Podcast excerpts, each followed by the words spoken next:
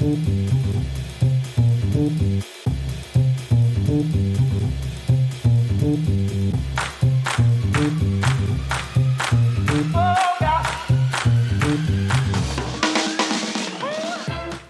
und herzlich willkommen bei Wunderbar Together Folge Nummer 47. Vorab, ich möchte mich ganz kurz entschuldigen für die heutige Tonqualität. Die ist nicht hervorragend, I know. Es lag daran, dass ich als, in meiner Funktion als Master of Sound bei der Aufzeichnung gar nicht anwesend war. Ich war kurz zuvor äh, erkrankt und konnte demzufolge auch nicht teilnehmen. Felix hat das ganz wunderbar gemacht und es mit unserem Gast ganz alleine auf sich genommen. Apropos Gast, Chris Bettgen ist heute bei uns. Und äh, wer ist Chris Bettgen? Der ist gebürtiger Karlsruher und, so haben wir es zumindest für uns notiert und auch zusammen recherchiert, der womöglich unbekannteste und zugleich erfolgreichste noch aktive Gründer im Silicon Valley. Konkret gesehen ist er Technologievorstand bei dem Unternehmen Sumo Logic und Felix und ich haben lange gebraucht, um zu verstehen, was Sumo Logic eigentlich wirklich macht. Und jetzt muss ich auch was vorlesen. Sumo Logic analysiert Maschinendaten in der Cloud, um die Sicherheit und Zuverlässigkeit der IT-Systeme seiner Geschäftskunden zu verbessern. Hört sich erstmal stinklangweilig an, ist aber super spannend, vor allem wenn das der Chris so lebhaft erzählt, wie er es im Podcast gemacht hat. Er hat uns insgesamt auf eine wirklich spannende Reise von Karlsruhe über Seattle und das Silicon Valley bis hin nach Austin, Texas genommen, wo er gerade erst hingezogen ist und der Podcast fand so inmitten von Umzugskartons noch statt. Und auf jeder Station hat er zahlreiche Anekdoten und Learnings erlebt und die er uns ganz vertrauensvoll im Podcast erzählt hat. Und ich würde auch sagen, wir gehen direkt rein. Eine Stunde und 20 Minuten dauert der Podcast. Habt viel Spaß und wenn ihr Fragen habt, schickt uns Mails, schickt uns Instagram Direct Messages, kontaktiert uns auf LinkedIn, wo auch immer ihr wollt. Und ja, wir würden uns freuen, von euch zu hören. Viel Spaß und äh, jetzt direkt rein. Herzlich willkommen bei Wunderbar Together, dem CTO und Co-Founder von Sumo Logic, Christian Bethgen. Christian, äh, große Ehre, dich äh, bei uns zu haben. Hallo, willkommen. Ja, die Ehre ist ganz meinerseits. Uh, thanks for having me. Christian oder Chris, was ist dir eigentlich am liebsten? Christian, äh, ja, das hat sich so etabliert. Also eigentlich nennen mich die Leute in Deutschland, haben mich immer, meine, meine Frau nennt mich auch immer noch Bethgen, also nach, einem, nach meinem Nachnamen. Ah, aber das hat irgendwie, äh, das geht noch irgendwie bis auf den Spielplatz. ja, das habe ich ja auch. Diesen, ich werde auch von äh, vielen einfach Zeltner genannt. Äh, ich weiß auch nicht, ja, es gibt ja, so Leute ja. oder so Nachnamen, die gehen leicht raus. Ne? Genau. Die Leute haben mich immer Bacon genannt, irgendwie, um mich irgendwie, äh, um mich irgendwie aufzuregen. Und dann habe ich irgendwann beschlossen, es gibt so viele Christians und es gibt nur einen Bacon und da machen wir jetzt mal, da machen wir mal ein Brand draus und das hat ganz gut geklappt. Und äh, also sogar, ich glaube, meine, meine, meine Schwiegereltern nennen mich Bacon. Das ist äh, ganz cool. Und cool. In den USA hat es nicht so gut geklappt. Da ging es dann zu Christian, weil den Nachnamen Bacon können die einfach nicht aussprechen. Ja. Und dann habe ich letztens rausgekriegt, dass eine Freundin meiner Frau irgendwie die längste Zeit gedacht hatte, dass ich irgendwie Christian Bacon heiße. und dann ist mir aufgefallen, dass ich das vielleicht hätte äh, etablieren sollen, weil ich mag Bacon und. The Bacon. so, ja. Ja, yeah, bringing home bacon. the Bacon. Das wäre eigentlich exactly. das Beste gewesen. Ja, ich habe das gleiche Problem mit meinem Vornamen, den kann ja auch niemand aussprechen. Hatte gerade wieder ein interessantes Erlebnis. Flexi hier im Hotel, dachte ich immer, dass ich heiße. Ähm, Flexi. Ja, vorhin, vor, äh, vor ein paar Wochen hatte ich einen Phoenix, das hat mir gut gefallen. Und meistens werde ich aber ja. ausgesprochen wie so ein Entspannungsdrink, ähm, Philax. Äh, das ist eigentlich die, das häufigste. Wow.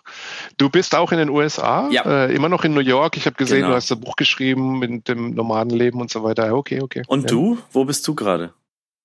Ich bin in Austin, Texas. Äh, ich habe irgendwie seit 2001 äh, in, ähm, in der Bay Area gewohnt, also da Silicon mhm. Valley, San Francisco Area. Ne? Ähm, nie in der Stadt selber, aber, aber da halt in diesem Sprawl, ne? ähm, South Bay und dann Peninsula, also Mountain View. Redwood City, wo jetzt auch das Company Headquarter ist. Ähm, und äh, wir haben uns entschlossen, jetzt hier nach Austin zu ziehen, nach fast 20 Jahren oder wow. ja, im Prinzip 20 Jahren in der Bay Area. So eine Pandemie-Entscheidung, äh, äh, wenn man, keine Ahnung, wir saßen halt da und irgendwie, man sitzt halt irgendwie so zu Hause rum und, und äh, macht irgendwie nichts und man redet viel und, und ähm, wir sitzen gerne in der Hot Top und dann haben wir uns irgendwie mal darüber unterhalten. und äh, äh, ja, und wir, Austin war so irgendwie, also erstmal irgendwo anders hin, okay, ähm, mal einfach was ändern. Arbeitsmäßig ändert sich nichts für mich ja. erstmal. Ne? Also Firma läuft alles gut. Also für viele Leute, ja, ich mache jetzt mal einen neuen Job oder so, aber das steht bei mir jetzt nicht unbedingt an. Und äh, wir haben keine Kinder und sind da irgendwie relativ, relativ frei, uns irgendwie zu bewegen. Irgendwie ist keine Schule oder mhm. so oder Schuljahre, um die man sich kümmern muss. Ne? Und, und, und, und, und so andere äh, äh, Anker oder so. Ähm, und äh, Austin ist eigentlich ganz cool. Wir haben da ein Team acquired in, in, in, in 2019.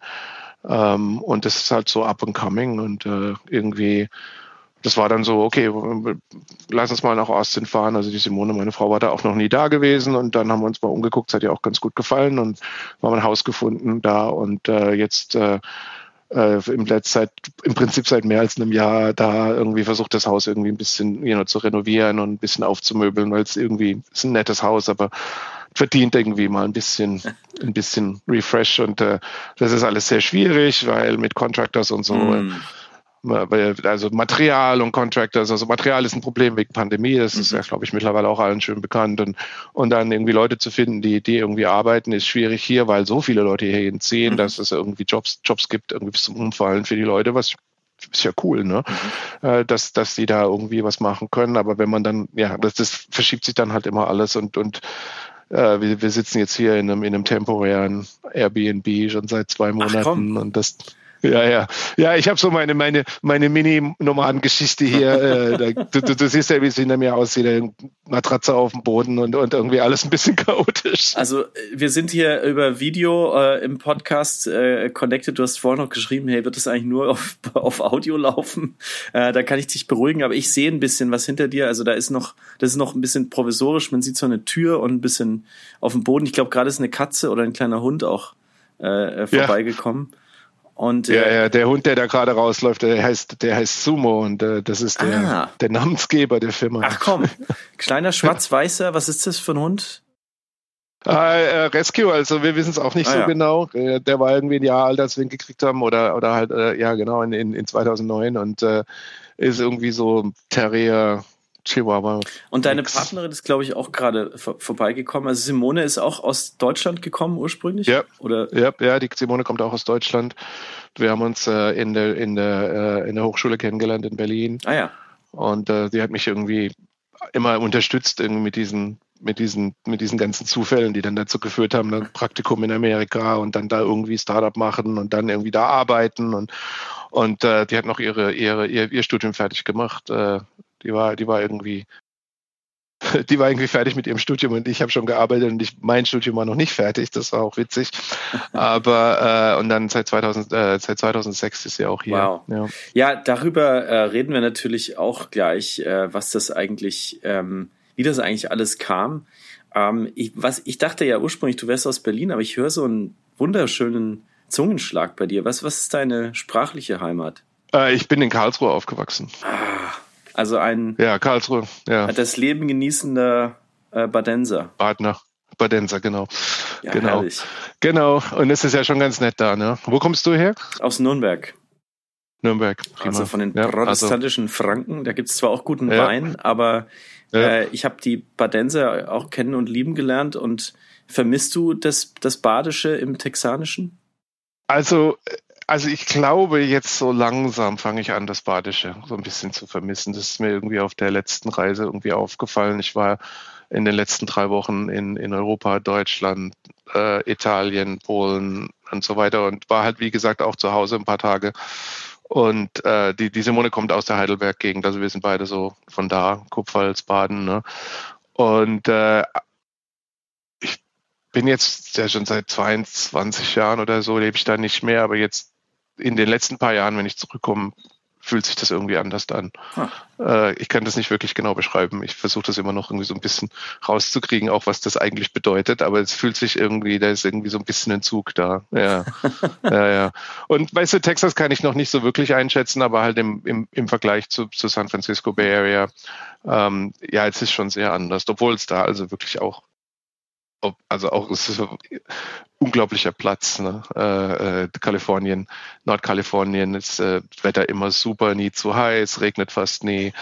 Wenn es mal regnet, dann, dann brechen alle in, in, in Panik aus. Die wissen alle nicht, wie man irgendwie Auto fährt im Regen und alles kommt zum Stillstand und flutet und um Gottes Willen. Aber äh, die Bay Area ist halt auch irgendwie so ein bisschen nicht so typisch amerikanisch. Ne? Du hast da eigentlich ganz viele Leute natürlich von, von überall her. Mhm. Ne? Und das wird, ist halt sehr, sehr multikulturell und super viele verschiedene Einflüsse da. Also das ist auch sehr interessant eigentlich. Aber natürlich auch sehr anders als, sagen wir jetzt mal, hier die Rheingegend. Ne? ja. Und wenn, wenn man jetzt äh, bei dir aus deinem Airbnb, also in, oder aus deinem Haus in Austin äh, rausgeht, wie, wie sieht's da aus? Was, in was für einer Neighborhood lebst du da? Ist das, das das tropische Austin mit den Palmen und den Häusern, die umwachsen sind? Oder ist es das innerstädtische, was, äh, was die Touristen oder ja. die Besucher, die kommen, zuerst sehen mit den Hochhäusern? Wo, wo hat es dich hin verschlagen? Nee, also wir, wir sind nicht in Downtown, aber wir sind auch nicht in den Suburbs. Wir sind so genau am Rande von Downtown. Ähm, äh, wir können da irgendwie, ist irgendwie keine Ahnung, fünf bis zehn Minuten sind wir mitten, mitten in Downtown, äh, aber wir sind gerade auf der anderen Seite von dem sort of Freeway, der irgendwie so hier Nord-Süd geht. Äh, und in, in das, denn der Neighborhood heißt Terrytown. Äh, und das ist so ein ganz alter, eingewachsener Neighborhood. Das ist alles super grün. Ähm, generell, äh, generell ist Austin sehr grün. Ähm, er hat irgendwie so, ja, ist halt so alles grün überwachsen. Also gerade auch wenn man so reinfliegt oder so, oder wenn man auf einen von diesen, von diesen, von diesen Hochstraßen irgendwie, die haben ja diese, diese ganzen Freeways, die sich da connecten. Das geht immer alles in die Höhe, ne? Man, das ist also so, hat so ein, so ein Green Cover. Ist eigentlich echt ganz nett. Ähm, ja, und äh, es wird im Sommer sehr heiß. Ähm, also natürlich gibt immer noch heißere Plätze. Gehst nach Houston, ist es, ist es noch, noch mal ein Stück heißer, aber wir sind schon relativ weit im Süden hier. Äh, und im Moment geht es auch schon so 25, 28 mhm. Grad. Ja, es kühlt noch ein bisschen ab nachts zum Glück, aber ja. Und äh, wie, wie, also du bist ja Gründer dieser nach deinem wunderbaren Hund benannten Firma Sumo Logic. Ähm, und äh, wie sieht denn ein ganz normaler äh, Dienstag eigentlich normalerweise bei dir aus? Was hast du heute bisher bisher so gemacht? Ja, also ähm, Dienstag, Montag, Dienstag und Freitag sind die Tage, an denen ich irgendwie Meetings mache. Ähm, mhm. Ich, ich versuche sehr stark irgendwie Mittwoch und Donnerstag freizuhalten für, für, für Deep Work. Ähm, das ist irgendwie so meine, das ist so mein Quest. Ähm, in, in, in meiner Rolle muss ich halt akzeptieren, äh, dass, dass ich nicht mehr so, weißt du, der Developer bin, der irgendwie, you know, 14 Stunden am Tag irgendwie ein cooles Programm schreibt und verbessert und so weiter alleine. Ähm, die, die Firma hat fast 1000 Leute und, und ich bin, bin da der, der CTO, also bin sowohl an der Technologie äh, als Innovation und Ausführung und, und halt eben auch an, an you know, Kunden und, und, und so Business-Geschichten irgendwie beteiligt.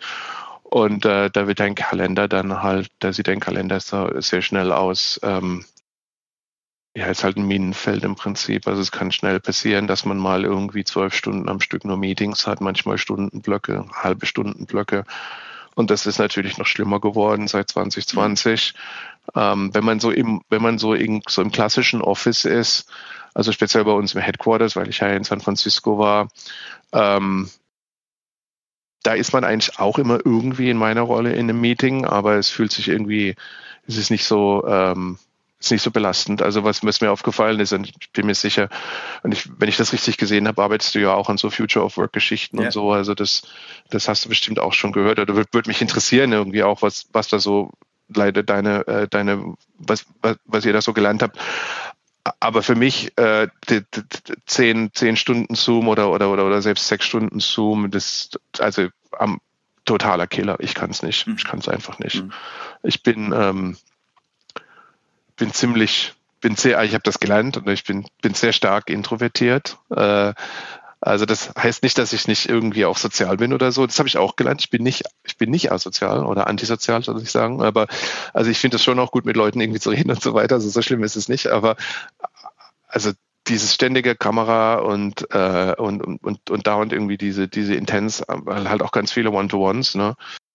Ähm, es geht nicht ohne. Ne? Man, man, man muss ja mit den Leuten connecten, aber äh, das muss man also sehr stark organisieren. Und äh, ich habe da dann doch sehr, sehr stark jetzt in den letzten paar Monaten auch wieder irgendwie einfach, ähm, bin so fast schon zum Arschloch geworden und habe den Leuten gesagt, nee, also, also, also Mittwoch und Donnerstag.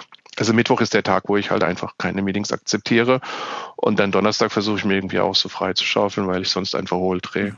Deep Work. also das war ganz interessant. Ist ja ein Konzept, also dieses völlig ähm, ungestörte, ähm, sehr fokussierte Arbeiten aus ganz was ganz bestimmt. Gibt auch ein tolles Buch dazu von Cal Newport mit dem, mit dem Titel yep. Deep Work und ist ja yep. für viele Knowledge Worker äh, so eine Art äh, fast schon Bibel geworden, dieses Buch, um mal zu verstehen, warum kriege ich eigentlich nicht mehr so viel hin. Was mache ich eigentlich falsch ja. in meinem in meinem Tag? Jetzt sagst du noch dazu, du bist introvertiert. Also und äh, du hast ja gefragt, wie habe ich das beobachtet bei meinen Themen Zukunft der Arbeit? Mir ist aufgefallen, dass in vielen Zoom Calls Menschen, die introvertiert sind, eigentlich mehr sich beteiligen, weil sie in ihren eigenen vier Wänden sind, weil sie auch über den Chat teilnehmen können, weil sie die Kamera ausmachen können, weil sie aber auch diese ganze nonverbale Konferenzraum ähm, Druck äh, oder sich verhalten ja. wie in irgendwelchen Rollen nicht haben.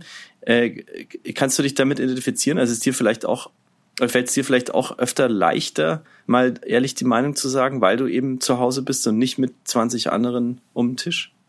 Das ist eine interessante Beobachtung. Also ich könnte das jetzt für mich so nicht sagen, aber ähm, ich kann, ich kann, ich kann das schon auch sehen in ein paar anderen Leuten. Ähm, ja, nee, also mir fällt es, also mir dann doch einfacher, das irgendwie im Raum zu machen. Ah ja. Ähm, ich habe, glaube ich, trotz allem bin ich einigermaßen okay, was irgendwie so Körpersprache lesen angeht und so weiter. Und, und ich habe auch gelernt, dass meine eigene Körpersprache immer sehr, sehr, äh, äh, wie sagt man denn, revealing ist. Ja, mhm. das hat, man hat mir auch, man hat mir auch erzählt mehrfach, dass ähm, dass man immer irgendwie von meinem Gesicht ablesen kann, was ich denn denke und und ob, you know, ob das denn wirklich professionell wäre.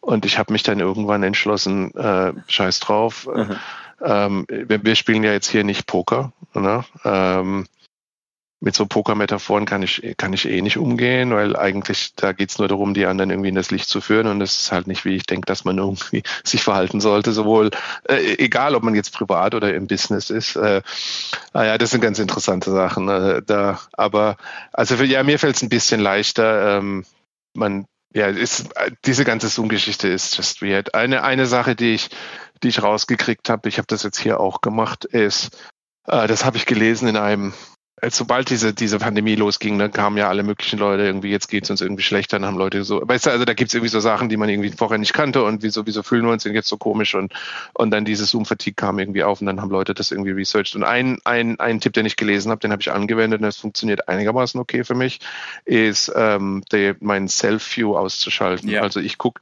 weil wenn man sich die ganze Zeit selbst anguckt, ist das irgendwie so, also man, man sieht sich die ganze Zeit im Spiegel, ne? Und das war, äh, das hat, äh, das hat mir auch geholfen. Ne? Aber was mir wirklich so die meisten Probleme macht, ist der konstante äh, ähm, Kontext, ähm, Kon Kontextwechsel. Ah, okay, verstehe. Ähm, mhm. Also in meiner eigenen kind of Interpretation, also so wie ich, wie ich denke, dass ich irgendwie reagiere und, und warum ich das irgendwie, ähm, warum ich, warum ich irgendwie dann, dann einfach eine Pause brauche, mhm. ist, ähm, also again, das ist ja so eine Knowledge Worker Geschichte, das ist alles irgendwie Kontextwechsel ist, mhm. all day, ne? Aber da gibt's einfach für mich ein Limit. Ja. Und äh, ich kann da auch nicht mehr zurück. Also sagen wir mal, ich habe mal auch probiert, okay, wir machen alles Zooms im Morning, mhm. in der morgens und dann irgendwie nach, keine Ahnung, nach eins oder so, dann habe ich den Rest des Tages irgendwie un, un, uh, ungestört und kann irgendwie Deep Work machen.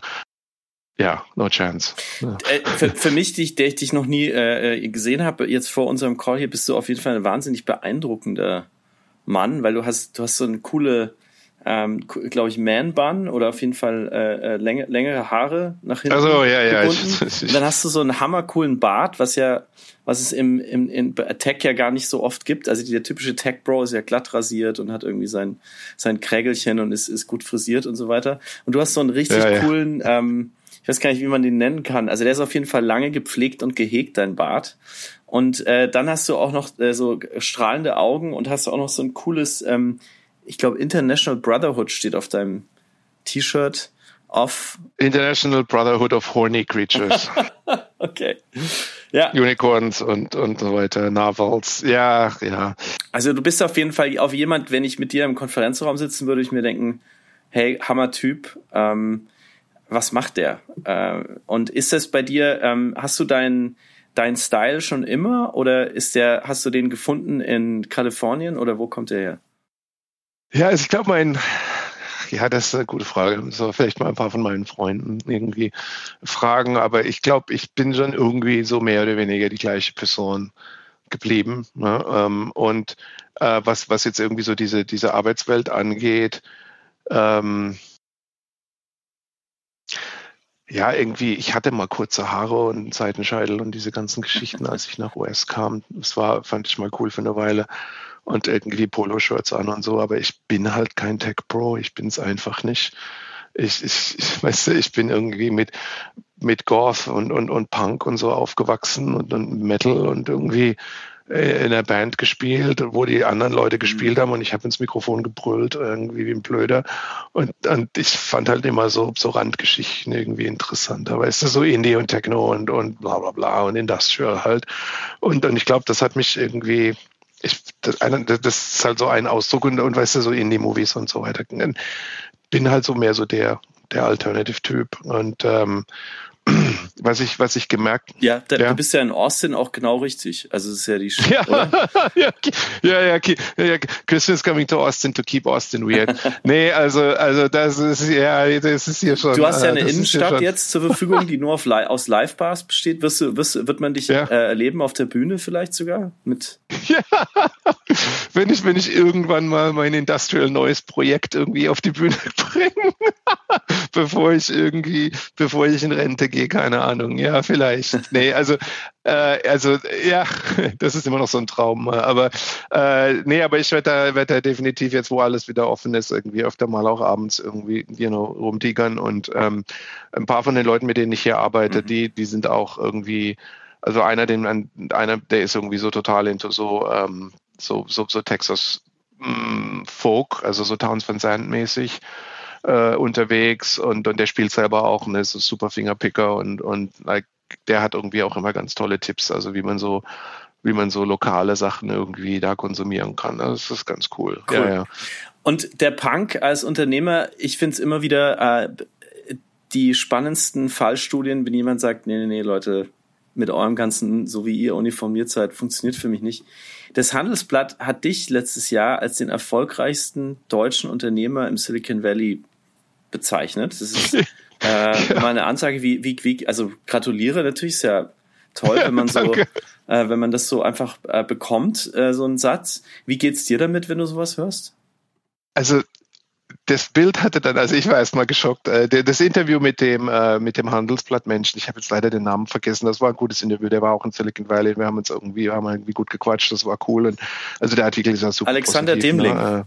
Der ja, hat genau, uns nämlich auch genau, empfohlen, mit dir zu sprechen, weil ah, er ja, vor ja, dir okay, Gast so im Podcast genau. war. Und dann haben wir gefragt, ah, coole Deutsche in den USA, und hat er gesagt, ich wüsste da wen. Super, ja, so Networking, ne? Na, den müsste ich da mal schreiben und mich bedanken für die, für die, für das Intro. Das ist ja cool. So, there you go, äh, Alexander, ne? Shout out. Ähm, und die haben dann, der haben dann unter das Bild geschrieben, und da, da bin ich fast vom Stuhl gefallen. Da hieß es dann, der erfolgreichste noch aktive Gründer. Und dann habe ich also bestimmt eine Woche damit verbracht, raus, like, rauszurätseln, was, was dieses, was, was dieses Attribut noch aktiv bedeutet. Und wir haben da auch irgendwie schön gelacht irgendwie. Ähm, ich bin wohl so erfolgreich, dass ich noch aktiv sein muss. Ähm, aber, nee, also äh, das war das war witzig irgendwie, ne? Äh, und äh, ja, das also das, das Profil war ja also fantastisch, ne? Und äh, da freut man sich. Also pff, ich bin da eitel genug, äh, um, um mich da zu freuen, wenn ich sowas lese. Ich habe da kein Problem, das zu sagen. Ne? Die Unaktiven, ja. das sind dann, da, da sind wir dann im Bereich wahrscheinlich Hasso Plattner und so, oder? Ja, ja. Und das ist auch, äh, das ist auch nochmal, das ist auch nochmal eine Ansage, ja. also, äh, was ja. Alexander uns ja auch ähm, äh, erzählt hat und was ja äh, irre ist, ist wirklich deine, deine Reise. Ähm, also, du bist aus der Generation C64 in den 90ern, der erste Computer. Also, das sind ja eigentlich äh, alle die, die heute große Dinge machen in der Tech-Industrie, kommen jetzt so langsam aus dieser Generation, dass man eben mit Computern aufgewachsen ist und das Internet so ähm, in der Kindheit oder in der, in der frühen Jugend Teil des Lebens wurde und die hohen Telefonrechnungen ähm, wurden Teil des ersten Problems. Und ja. dann äh, bist ja. du ähm, dann bist du zu telebuch.de gekommen in der Oberpfalz. Das war dein erster Internetjob, oder? Ähm, ja, mehr oder weniger, das war, das war, ähm, das war ein Praktikum. Ne? Ich war in der FH in, in, in Brandenburg. Ich habe ja erst Soziologie studiert oder, oder, oder Sozialwissenschaften, weil das war, da gab es irgendwie keinen NC, da konnte man gerade so reinlaufen in der Humboldt-Universität und wir hatten ja irgendwie überhaupt keinen Plan. Ne? Und das, das hat sich irgendwie so ergeben, als wir nach Berlin gezogen sind, so als mehr oder weniger ohne wirklich groß nachzudenken aus Karlsruhe. Ähm, und dann hat es aber mit den Sozialwissenschaften wirklich nicht so hingehauen. Aber ich hatte dann wieder einen Computer und äh, weil man Hausarbeiten schreiben muss. Und dann musste ich mich auch ewig bei meinen Eltern für bedanken, dass die da geholfen haben. Da hatte ich dann wieder so einen Mac, mhm. äh, einen Performer 630, glaube ich. Und dann habe ich einfach gemerkt, dass mich das so, weißt du, so, keine Ahnung, Max Weber-Geschichten einfach nicht so interessieren. Das ist einfach, also wenn, wenn schon irgendwie versuchen, irgendwas zu decoden, dann, dann, dann besser irgendwie ein Programm von jemand anderen. Ne? Und das ist ja auch gut, ne? Also die, diese, diese, diese, diese, diese geisteswissenschaftlichen Sachen, ich, das ist einfach wichtig, ne? Das muss sein. Und ich glaube, das hat mich so auf eine gewisse Weise auch inspiriert. Aber so, weißt du, wenn man halt abends im Bett liegt und sich lieber ein Buch über Linux durchliest, an, als ein Polit Politikbuch oder ein Soziologiebuch, irgendwann muss man dann halt sich auch mal eingestehen, dass man vielleicht irgendwie, dass die Karriere da mit der Sozialwissenschaften vielleicht dann dass das vielleicht nicht so klappt. Nicht, dass man irgendwie, nicht, dass ich irgendwie so super karrieremäßig unterwegs war, aber es war halt einfach so, hey, und dann kam das Internet dazu und, und gerade so in, in, in 96 und dann haben wir, dann habe ich rausgekriegt, dass es diesen Studiengang gibt da in Brandenburg, digitale Medien und ich hatte irgendwie Photoshop und like, cool und, und äh, ja und dann ist es da Fachhochschule, ne? Ähm, gewesen. Da hatte ich dann irgendwie so ein paar, paar Nebenjobs, irgendwie so als IT-Trainer und, und habe so ein paar Webseiten gemacht für Leute mit so, so wie so eine, mit, mit so einer kleinen Klitsche da der am, am Rande von Berlin. Das war auch gut. Da habe ich mal irgendwie 30, 30 Mark die Stunde verdient oder so. Da bin ich fast umgefallen.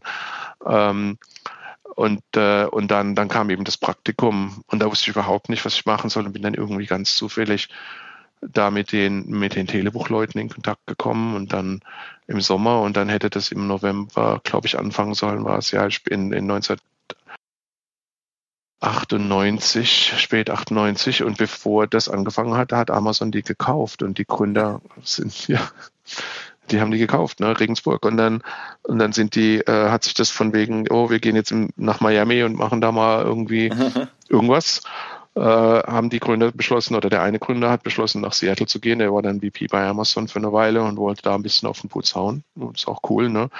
Und hat uns da mitgenommen. Ähm, den, auch den, den Stefan Zier, mit dem ich seitdem gearbeitet habe, der ist auch immer noch irgendwie, der war mit bei Axet dabei und bei, bei Sumo ist der äh, unser, unser Chief Architect, ähm, der kommt aus Villingen-Schwenning. Das ist irgendwie, keine Ahnung, auch zufällig, ne? Also ich hatte den, kannte den auch nicht, habe den erst in Regensburg kennengelernt im Praktikum und dann sind wir da irgendwie nach Seattle gegangen und saßen bei Amazon und konnten es irgendwie gar nicht fassen. Also da war also, ja also Amazon zufälliger war da ja geht's auch nicht, noch ein ne? bisschen ein bisschen kleiner äh, als heute. Wie viele Leute ja. haben da gearbeitet in der Zeit? Oh, ich weiß es wirklich nicht mehr. Was ich, was, was ich, ein paar Sachen, die, die ich, an die ich mich noch so ein bisschen richtig erinnern kann, sind, da gab es so ein paar Customer Support Jungs, äh, die da irgendwie bei uns mit auf dem Floor oder im Basement actually saßen, also im Keller. die Firma war ja schon an die Börse gegangen zu der Zeit, ne? Und also so ein paar von denen, die waren Millionäre. Mhm. Die konnten es auch selber gar nicht fassen. Die sind alle nur so rumgeschwebt. Die waren coole Typen und so, ne? Aber die waren alle, also es war also unglaublich, ne? Das irgendwie so zu sehen. Was, was ich mich noch erinnern kann, war, dass Amazon damals irgendwie kein zentrales Office hatte. Die sind so schnell gewachsen, dass die lauter so kleine Offices und, und so weiter irgendwie in Downtown Seattle hatten irgendwie. Äh, und dass man da für Meetings immer irgendwie, irgendwie durch die Stadt laufen musste und so. Ja, also es war noch sehr klein. Aber wie, also, wie gesagt, also im Vergleich zu heute, wie gesagt, die waren schon an der Börse und auch, also, also schon, schon super erfolgreich. Ne? Ja, und eine Sache, die ich mich noch daran erinnern kann, wenn man da gearbeitet hat, konnte man Sachen bestellen und dann kam einer mit dem Wägelchen am nächsten Tag und hat dir die Sachen auf den Tisch gelegt. Also man musste da gar nicht irgendwie über die Post gehen. Also das hat man dann direkt im, im, im, im Büro geliefert bekommen. Und, und wenn man halt irgendwie so Nerd ist irgendwie und irgendwie DVDs da, oh, ich will jetzt dieses Anime sehen und dann kam es am nächsten Tag. Heute ist das Prime, ne? Das, aber damals war das, also also diese Instant Gratification, dass man aber nicht in den Laden gehen muss, sondern das alles über die Webseite machen kann.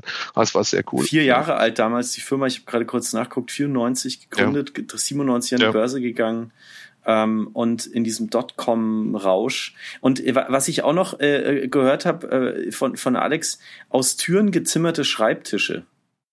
Ja, ah, wohl. Das war, das ist so die Legende. Also in diesem, in diesem, in diesem Keller-Office, wo wir saßen, da, da, da hatten sie schon andere Sachen und Cubicles und so. Ich denke, dass die da schon da waren und man hat es da einfach reingesetzt. Aber ja, in diesem, ich weiß auch nicht mehr genau, wie dieses Office hieß, aber ja, ja, die hatten da diese, diese Jeff Bezos selbstgemachten Tische stehen. und saß also er da dann da auch gesehen, noch rum, ja. wahrscheinlich, oder? Ja, der saß da mal, ich, der, der kam mal in, in, in, in den Aufzug, ja. Okay, und da ist der, ist der ein Mensch, der dich sofort irgendwie speziell beeindruckt hat oder war das einfach nur so, ja, okay, ist halt der Boss? Also wie, wie ging es dir da bei der, bei der, bei den? Nee, das war also, man kannte, ja, man kannte den, man, wir wussten schon, wer das ist. Der war zu der Zeit auch schon mehr oder weniger berühmt. Und ähm, es war auch wirklich, also äh, äh, als, sagen wir mal, ein paar Sekunden oder so, so. Aufzug rein. Mhm. Zwei wir haben auch nicht geredet oder so, die, die, wussten auch nicht wirklich, wer wir waren. Wir haben so, so, so, so ein Projekt gemacht. Äh, das war auch nicht unbedingt ähm, Chor. Ne? Okay. Und, aber ja, der war da, der ist da rumgelaufen und da hat er, äh, kam in den Aufzug und dann habe ich den mal gesehen und dann war er schon wieder weg. Wenn du gesagt hättest, Wie das halt so ist im Bacon, hätte er sich vielleicht. Ja, Hi, Bacon. ähm, du, yep. du bist ja, ja dann auch voll in diese in diese, in dieses 99, 2000, 2001, als das dann alles geplatzt ist, reingekommen? Also du warst ja dann live dabei, als die erste Welle des Internets irgendwie so psch, äh, gemacht hat. Wie, wie hast du das erlebt? Ja, also wir nach dem Praktikum also da in Seattle in dem Praktikum, da waren dann noch so ein paar andere Deutsche und da war wie gesagt auch noch der, der Telebuchgründer, der wollte dann ein neues Startup machen und so, und dann Englisch lernen und so. Und dann, dann, dann haben wir da mitgemacht, da haben irgendwie ein paar Prototypen geschrieben und äh, von da aus ging es dann zum, zum ersten, sagen wir mal, Startup, wo ich ein Gründer war, auch super zufällig. Ähm, diese Firma ähm, äh, Gigaton, wo wir im Prinzip so eine Art Dropbox gemacht haben. Ah ja, okay. Ja, und das hört sich natürlich heute ganz fantastisch an, so von wegen, naja, die haben damals Dropbox erfunden, irgendwie bevor es Dropbox gab. Aber ich muss da dazu sagen, dass das einfach die Idee war in der Luft und dann haben wir auch, also unsere Ausführung war, also wir haben es wirklich komplett in den Sand gesetzt. Wir hatten keine Ahnung, was wir, also was da auf uns zukam. Ähm, der Stefan war da auch dabei, den ich, den ich, den ich, den ich schon erwähnt hatte.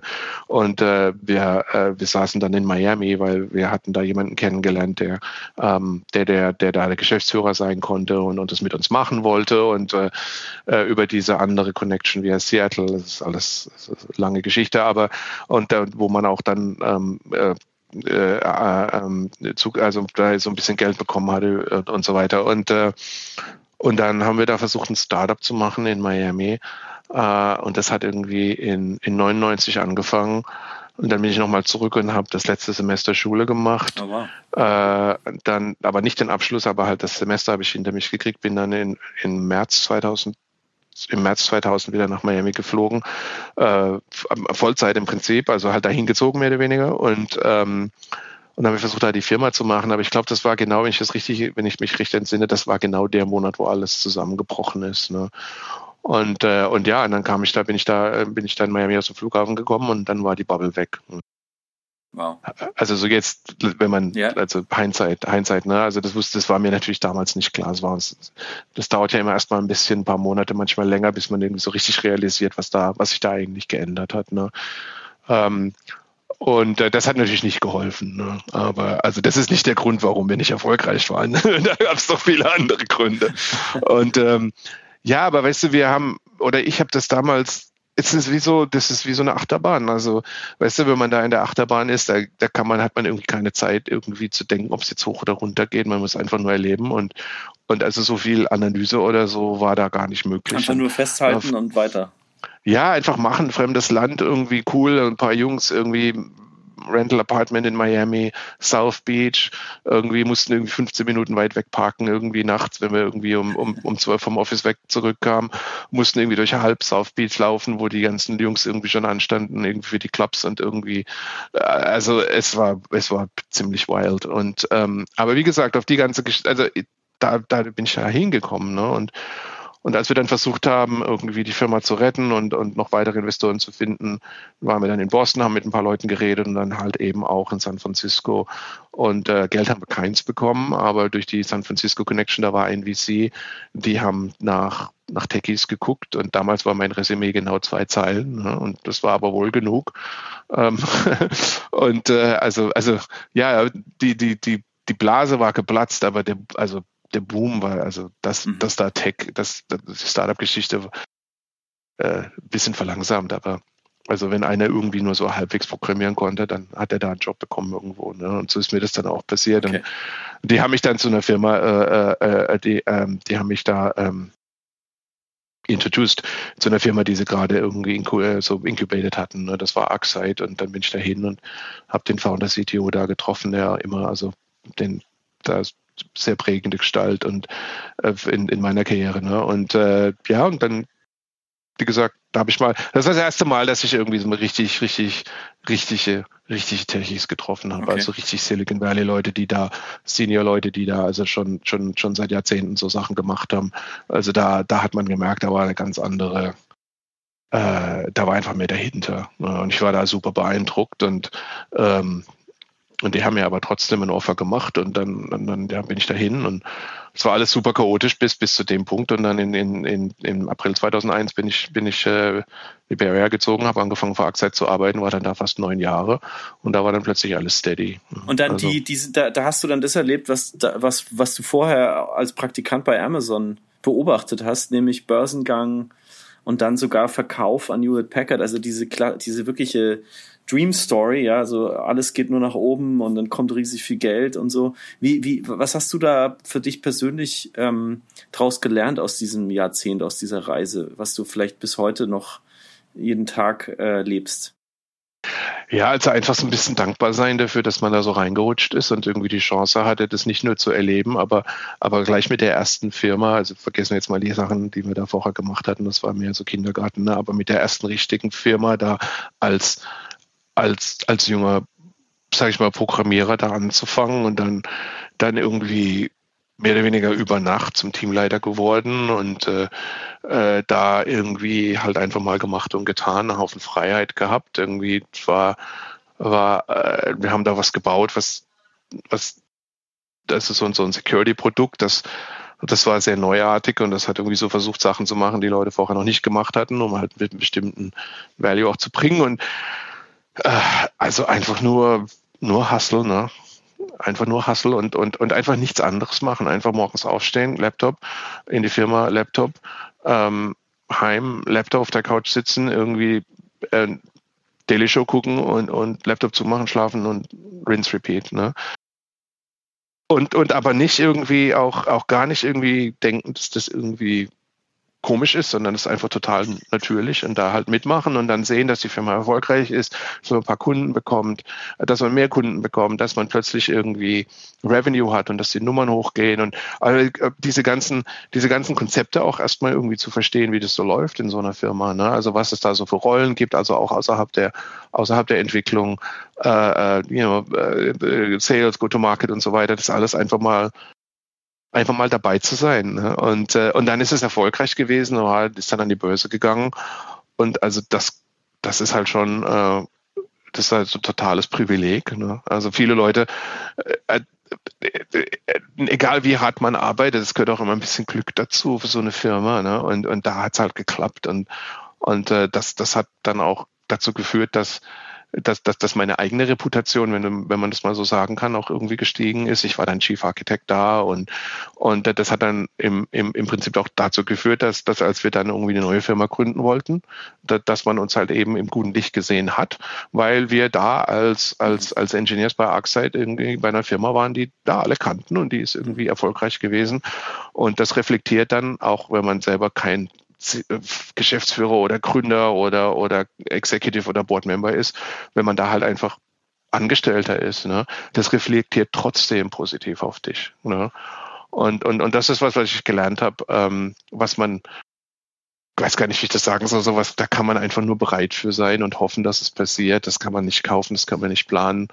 Äh, da kann man, da kann man einfach nur glücklich sein, wenn man irgendwie, wenn man irgendwie die Chance hat, da reinzurutschen und dann, klar, da geht natürlich auch, also man arbeitet da auch und man, man richtet sein Leben drauf aus. Ich, ich war irgendwie von meiner, von meiner Frau äh, getrennt gelebt, also nicht getrennt, aber wir waren halt, also wir haben, die waren, die Simone war noch in, in Deutschland äh, für, für, für ein paar Jahre und das war auch alles gar nicht so einfach, ne? Aber, aber irgendwie war das okay und ähm, wie gesagt, ähm, Achterbahn und Achterbahn und Looping, Looping, Looping, Looping äh, für, für, neun Jahre. Ne? Und äh, gab es was, was ja. du, äh, was du auch entlernen musstest? Also so aus jetzt als German, als ähm, ja, als jemand, der so da reingeschwemmt wurde, als Nerd. Also gab es was, was in, aus deinem Kopf auch erstmal raus musste? Weil es musste ja ganz viel rein, logischerweise, aber gab es was, was auch raus musste? Ja, das ist eigentlich eine gute, das ist eine sehr gute Frage. Ich habe da keine, da keine Antwort dafür. Ähm, ich versuche da gerade mal drüber nachzudenken, aber da kommt jetzt, nee, es war einfach nur Input. einfach nur Input. Ähm, weißt du, ich hatte kein, ich habe nie einen Masterplan gehabt. Ne? Ich habe hab nicht irgendwie so gesagt, okay, ich muss jetzt irgendwie mit 30 so und so viel Geld haben und mit 40 so drei Kinder und mit 50 irgendwie eine Yacht oder keine Ahnung, weißt du, so ist, ich habe das so nie betrachtet. Ich bin ja in Deutschland im Südwesten aufgewachsen. Meine, mein, mein Papa war Lehrer, meine Mutter war zu Hause und hat versucht, mich irgendwie aufzuziehen. Ne? Und, und irgendwie aus so ganz normalen ich würde mal sagen, unterer Mittelstand oder so in Deutschland. Ne? Und aber was ich gelernt habe, ist, was für ein unglaubliches Privileg das ist, dass das ist, wenn man irgendwie in, in, so eine in so eine Situation reingeboren wird, weil man diese diese dann plötzlich Freiheit hat, irgendwie auch mal nichts zu machen, zum Beispiel nach dem Abitur oder oder irgendwie so ein so ein, so ein Zufallsstudium zu machen oder eigentlich im Prinzip nur als als ähm, Entschuldigung, um da irgendwie in Berlin zu sein. Es ist ja nicht so, dass wir wirklich in die Humboldt-Universität gegangen sind. Ich war bei ein paar Lesungen und dann, dann waren, dann ging es irgendwie gleich so richtig irgendwie politisch ab irgendwie mit so, da war so ein, da war so ein Junior Specs Redakteur und ich hab, fand immer die Specs toll und so und der hat dann da angefangen und da kam da überhaupt nicht mehr mit, was der gesagt hat und dachte, das ist Bullshit, das ist einfach nicht meins. Also weißt du, das ist also so, so diese dogmatische Richtung und und dann sind wir halt irgendwie lieber irgendwie rumgehangen und haben alle möglichen Sachen gemacht. Und, und, und meine Eltern waren also wirklich nicht happy. Ähm, äh, ja, aber Ver verstehen deine Eltern? Ja, also die, weißt du, diese, diese, ja. diese Freiheit halt und was, um, um, um vielleicht noch das auf den Punkt zu bringen, und das ist was, das ist ein Privileg, das ich habe. Das, das ist, das, das ist mir, da bin ich halt einfach reingeboren worden und da, da bin ich sehr dankbar für. Und ein Privileg, das ich jetzt auch gelernt habe, dass viele Leute äh, äh also in der Welt nicht haben. Natürlich, sagen wir mal makromäßig, das ist relativ einfach zu verstehen, wenn man mal irgendwie ein bisschen die Augen aufmacht, aber halt eben auch durch, durch Mitarbeiter. Ne? Also in Silicon Valley hast du irgendwie Leute von, von, von, von, von überall äh, und manche rutschen da zufällig rein und manche kommen aus, aus so, also ganz krassen äh, äh, so, so, so Elite-Umständen, wo ähm, sagen wir jetzt mal zum Beispiel in Indien, ähm, da haben die ja so, so ein Ranking-Verfahren da gibt's irgendwie so, so Standardized Tests, All India Rank und dann, ähm, wenn man irgendwie Computer Science im, in der besten Schule oder in der, in der Gruppe der besten Schulen, IIT, das hast du bestimmt auch schon gehört, machen will, dann muss man einfach den besten Score haben. Ne?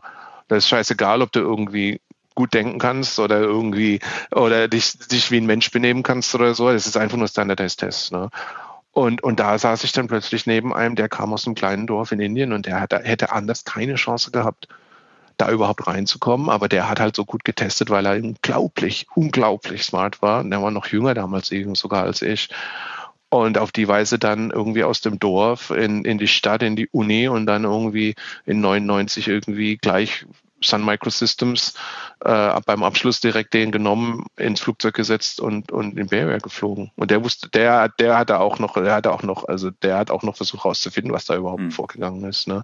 Aber ganz anderer Umstand, ja, ja, ne? Ja. Und ganz anderer Kampf, den man da hatte und, und eine andere Art von Lotterie. Ne? Ähm, also Unlearning, vielleicht dann, um das ein bisschen zusammenzufassen, ist für dich schon, dass man, dass man entlernt zu denken, dass das normal ist, wo man herkommt.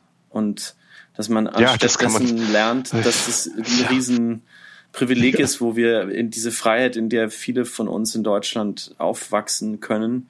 Ja, ähm, ja. Und dass das eben äh, dann oft schon auch dazu führen kann, dass man irgendwo hinkommt, einfach nur, weil man diese Freiheit hat und weil man die Möglichkeit hat, sich spülen zu lassen in verschiedene Richtungen. Und dass das eben, auch wenn es vielen Leuten inzwischen schwerfällt, eine Entscheidung zu treffen, eigentlich das größte Privileg überhaupt ist, was man, was, was man hat. Also ja, das ist eine schöne, das ist eine schöne Zusammenfassung. Ja, ja. Verstehen ja. deine Eltern, was du heute machst? Ja, die verstehen das schon ganz gut. Ne? Also ähm, ich habe ja dann irgendwie da so ein bisschen Fuß gefasst in Silicon Valley ähm, und dann gab's mal, hatte ich richtig Arbeit äh, da irgendwie schon in 2001, 2002 und so. Ne? Und da, da hatten, da haben die dann, da ist denen dann, glaube ich, auch irgendwie klar geworden, dass der Junge irgendwie so seinen Weg gefunden hat. Es hat halt nur ein bisschen länger gedauert. Jetzt ne? hat er endlich einen richtigen ähm, Job. Ja, und äh, äh er hat, hat er endlich, ja, und, aber ich verstehe das also von ja, aus, aus ihrer Sicht auch. Äh, sie waren sie waren halt schon besorgt, ne, dass ich da irgendwie aus dem Rahmen fall und dass dann, dass ich dann irgendwann aufwach und, und irgendwie feststelle, dass ich hätte was anders machen sollen und unglücklich bin. Mhm. Ne? Und das wollen die Eltern natürlich nie. Und, ähm, und so hat es dann aber doch geklappt. Ne? Und es war halt nicht so der straight and narrow irgendwie Abitur, Bundeswehr, Hochschule, äh, Lufthansa-Manager, weißt du, sondern, sondern es ist ein bisschen anders. Also da waren fast zehn Jahre dazwischen, wo ich irgendwie mal so, so rumgefloatet bin. Ne? Das war auch überhaupt kein Vorwurf von deinen Eltern, sondern es war eigentlich eher eine Entschuldigung für uns. Olli, der heute leider nicht dabei sein kann, weil seine Family äh, krank da niederliegt. Liebe Grüße, Olli, wir vermissen dich. Hat mir gesagt in der Vorbereitung, ich habe jetzt echt stundenlang versucht zu verstehen, was Sumo Logic macht. Ähm, aber ich bin kein Techie und ich check's, ich check's einfach nicht. Und ähm, ja. äh, du hast ja diese Firma gegründet aus der, aus dieser Firma, also aus der Idee heraus, was du mit ArcSight, von dem wir gerade gesprochen haben, gemacht hast, nämlich Sicherheit, also Sicherheit und Analyse ähm, auf Softwarebasis. So, soweit, das haben wir irgendwie gecheckt. Aber ja. du hast dann ähm, gesagt, um das jetzt mal zu so Olli und meine äh, äh, Herleitung zu verstehen, du hast ein, du hast gecheckt, so das, das nächste ganz große Ding ist die Cloud, also das überhaupt mhm. Computer und der große Desktop-Kasten, den wir alle zu Hause hatten. Forget about it, alles geht in große Zentren und wir bedienen uns nur noch an Daten, die irgendwo auf der Welt liegen. Und dann hast du gesagt, ich baue jetzt alles, was ich schon kann, baue ich jetzt in diese, in diese Wolke, in diese, in diese Datenwolke rein. So, soweit, das haben wir irgendwie noch gecheckt, ja. aber dann hört's auf. Also vielleicht kannst du uns ja, ja kurz und unsere Hörer ja, mitnehmen und sagen, was du, was du da jetzt eigentlich mit Sumo Logic äh, gebaut hast. Ja. Ja, da habe ich die letzte Frage ja mal komplett falsch verstanden. Ähm, sehr gut. Okay, also ähm, was wir machen, äh, ich, ich beschreibe jetzt erstmal, was wir machen und dann beschreibe ich, äh, dann versuche ich mal ein bisschen drüber zu reden, warum wir das auf eine bestimmte Weise machen, die, die damals, in, als wir angefangen haben, die Firma zu gründen, halt noch, sagen wir mal, äh, revolutionär war oder halt eben anders genug war, dass man da eine neue Firma hat gründen müssen, für um es wirklich zu machen. Also was wir heute, was was wir machen bei Sumo. Ähm, wir helfen unseren Kunden, die Verfügbarkeit und die Sicherheit ihrer Systeme äh, äh, äh zu gewährleisten. So, was sind die Systeme? Die Systeme ist äh, alles, was sie haben äh, in, in IT und so weiter, aber eigentlich sind das ja alles Applikationen. Applikationen, mit denen äh, die Leute in der Firma selber arbeiten, mit denen die Leute in der Firma mit anderen Firmen zusammenarbeiten und, und am Ende natürlich, wenn man jetzt ein Consumer-Business ist, äh, äh, äh, Applikationen, mit denen auch die, äh, die Kunden zusammenarbeiten. Mhm. Ne? Also, äh, oder mit die, die, die, die Kunden oder, oder meine Mutter. Äh, weißt du, Peter Hein irgendwie Bekleider bestellen. Ja. Ne? So, ähm, der, der, der, der über der der größte Trend, so wie wir das sehen, in, in, in, im, im, sort of im, im Business, wie sagt man das auf Deutsch, im Geschäft nicht wirklich, ne? aber im Business halt. Der größte Business-Trend ist digitale Transformation. Ne? Also alles, was irgendwie Business ist, wird irgendwie digital. Ne? Und ist witzig, weil wenn man irgendwie schon irgendwie als Zwölfjähriger irgendwie auf dem Heimcomputer rumgehackt hat, ist das like okay. Aber das ist tatsächlich so. Ich habe mich da auch lange dagegen gewehrt. Ich habe immer gedacht, das ist irgendwie so eine, das ist irgendwie so eine so eine äh, äh, Verniedlichung oder oder irgendwie von was, was eigentlich das, was man sich aber das ist tatsächlich so. Also, dass, dass die Digitalisierung von Geschäftsprozessen und, und von Kundeninteraktionen und so weiter immer, immer noch weiter wächst. Selbst in 2022 und, und nochmal also sich auch tatsächlich beschleunigt hat durch die Pandemie, ne? dadurch, dass die Leute gar nicht mehr jetzt irgendwie immer zu, zum Beispiel in den Laden gehen oder so. Aber wie gesagt, so, also wenn du jetzt ein Business bist, läuft dein Business weil digitale Transformation läuft dein Business digital. Das heißt, dein Business läuft über die Applikationen, die du selber baust, die du dir zusammenstellst, die du dir Consulting lässt, Open Source, normalerweise so Katamari, Chaos, Ball, äh, der, der irgendwie gerade so hinhinkt, dass er so meistens funktioniert. Weil es, es, ist, ähm, es ist so chaotisch, weil wir so viele verschiedene Systeme benutzen müssen, die irgendwie alle miteinander arbeiten müssen. Also vielleicht, wenn ich eine ganz große Firma bin, habe ich SAP als mein großes System, um Menschen zu managen und Logistik und anderes, aber ja. ich habe vielleicht auch noch äh, Teams, Microsoft Teams, wo die ganze Kommunikation stattfindet. Und die alleine schon, dass die zusammenarbeiten, da geht's schon los. Also ist so, genau. versteht, bin ich dir soweit richtig gefolgt? Genau, genau. Okay. Und dass du zum Beispiel, du, äh, man im Business verkauft und verkauft man ja Sachen eigentlich, ne? Und das wird halt auch über digitale Plattformen gemacht. Und manchmal hat man da eben, man hat da eine Basis, Shopify zum Beispiel, ne? Okay. Äh, hast du da als Basis, aber du musst es ja trotzdem noch customizen, dann hast du vielleicht noch eine andere Integration mit irgendeinem Supply Chain Ding. Oder, oder denk einfach mal, wenn du irgendwie jetzt, sagen wir mal, jetzt nicht unbedingt so die super mega Solution Shopify hast, ähm, du willst irgendwie einen Webstore machen und dann willst du Payment machen und da hast du in jedem Kontinent, du willst ja alles irgendwie weltweit machen. Das ist ja, das ist ja, das ist ja das Interessante, wenn man, wenn man im Netzwerk ist, dass alle drauf zugreifen können. Also nicht alle, aber viele. Ähm, aber Payment funktioniert halt irgendwie total anders in Europa oder versus USA äh, versus Indien zum Beispiel. Ne? Und äh, es geht halt, nicht alle haben PayPal. Ne? Und dann hast du also in jedem Land oder Kontinent oder so ein anderes Payment Gateway und die funktionieren anders und, und die haben andere Fehler, äh, äh, ähm, die haben also alles anderes Fehlerverhalten und andere so Sicherheitssachen, auf die man aufpassen muss. Und ähm, und das wird alles sehr kompliziert. Ne? Also die digitale Transformation bringt ja dieses, dieses Versprechen, dass man. Ähm du sagst also, das, das, das Problem an der digitalen Transformation ist, dass man letztendlich unter der Illusion erliegt, man könnte die ganze Welt mit ihren verschiedenen Systemen und Kulturen und Währungen und Sprachen äh, einfach digitalisieren und das läuft dann alles, aber in, in Wahrheit das ist das ist Versprechen, ein riesen, ne? Riesenchaos. Es ist ein Versprechen, deswegen äh, wollen die Leute das auch machen, weil man dadurch irgendwie mehr Umsatz machen kann, mhm. wenn man irgendwie rund um die Uhr, rund um den Globus irgendwie mit allen irgendwie Kommerz machen kann. Aber um sowas aufrechtzuerhalten, so ein System, das sowas machen kann, ne, wird kompliziert. Ne? Ist einfach kompliziert. Du kannst es nicht, du kannst es nicht einfach so irgendwie runterladen. Und ne? was, was wir jetzt ist nicht ein Gameboy. Ne? Was wir ja. jetzt ja auch gerade bei Ukraine äh, sehen, ist Globalisierung funktioniert nur, wenn alles funktioniert. Also es muss alles funktionieren, alles muss ineinander greifen. Und wenn das nicht mehr stattfindet, dann fällt auch ganz schnell ganz viel in sich zusammen. Ist, also das ist jetzt, ich denke jetzt natürlich vor allem an Schiffe, die Weizen übers Schwarze Meer fahren, äh, ja, oder, oder, oder Landwirte, die eigentlich jetzt gerade aussäen müssten, äh, und ja. um dann das zu e-, exportieren im nächsten Jahr. Ähm, ist das im Digitalen vergleichbar? Also ist das auch alles. Ja, und vor allen Dingen sind die ganzen, diese ganzen Sachen oder viele Sachen, die du gerade auch erwähnt hast, die sind ja auch digital gesteuert mittlerweile. Ne? Also, also, also die, wer da jetzt irgendwie den Weizen auf das Schiff bringt, also das ist im Zweifel geht durch irgendeinen Computer. Ne? Da ist irgendwo, da ist irgendwie eine Datenbank und die Datenbank ist bestimmt im Internet angebunden. Und, und, und wenn es nicht ist, dann wird wer auch immer das da gerade macht, irgendwie replaced mit einem, der das irgendwie machen kann. Ne? Und so, äh, das ist, das ist so die, das ist sowohl das Versprechen, also das Versprechen der Digitalisierung ist, dass man halt eben eine weltweite Audienz hat. Ne? Und das Problem, das damit kommt, ist, dass, dass die Systeme sehr schwierig werden. Ne? Also es ist einfach, wir lassen es jetzt einfach mal mhm. dabei, äh, ja. bevor wir noch irgendwie weiter technisch werden. Aber äh, und, und das heißt also, dass, dass was zu was das führt, ist, dass, dass das Kundenerlebnis auf, auf auf dem ja im Prinzip dein ganzer Ruf aufbaut, ne? dass das Kundenerlebnis äh, äh, im Prinzip ein digitales Erlebnis ist. Mhm. Ne? Und äh, jetzt muss man halt irgendwie sich darauf fokussieren, dass dieses digitale Erlebnis so gut wie möglich ist. Mhm. Ähm, äh, und, und, und, und vielleicht besser als das digitale Erlebnisse, äh, als das digitale Erlebnis deiner Konkurrenten. Ne? So, und das ist also der, das ist also, das ist der Treiber. Äh, und da gibt es so ein paar verschiedene Sachen, auf die man gucken muss. Und, und, und, und, und wir fokussieren uns halt eben auf Verfügbarkeit. Also dass, dass wenn ich was von dir kaufen will, dass die Webseite dann auch funktioniert. Ne? Äh, oder dass das Squad, Squadcast actually, you know, das jetzt recordet. Ne?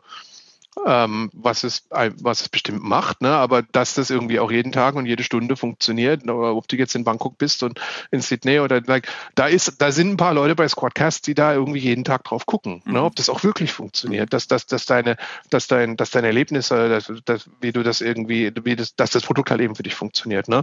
Und dafür benutzt man eben Protokolldaten, dafür benutzt man Telemetrie und so weiter und so weiter. Das ist alles im Prinzip so, so die, die, die Abgase irgendwie der Applikationen, ne?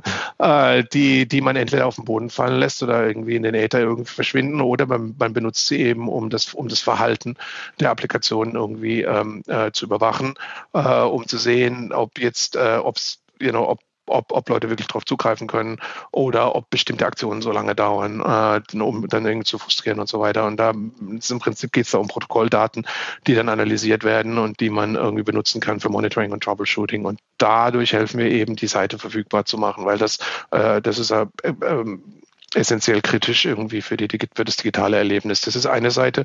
Und dann die gleichen Daten werden auch im Großen und Ganzen dafür benutzt, um sicherzustellen, dass du, ähm, dass du das, dass dass du auch die, die Sicherheit deiner digitalen Systeme okay. gewährleisten kannst. Ne? Also du wirst ja, du, das gibt so Sachen wie GDPR und so weiter, da kannst du ja wirklich richtig, äh, richtig ähm, äh, äh, äh, kannst du dich richtig in die Nessel setzen, sag ich mal, äh, wenn du, wenn du irgendwie äh, die, die, die Datensicherheit ja, nicht, nicht beachtest und dann, dann, dann ist es auch ehrlich gesagt eine moralische Sache, wenn man so eine Applikation hat oder so, so, so ein Business, dass man nicht irgendwie den Leuten ihre, ihre persönlichen Informationen über das ganze Internet irgendwie verteilt und weil man, you know, Identity Theft und so weiter, das kann für den Einzelnen teilweise ganz üble Konsequenzen haben. Ne?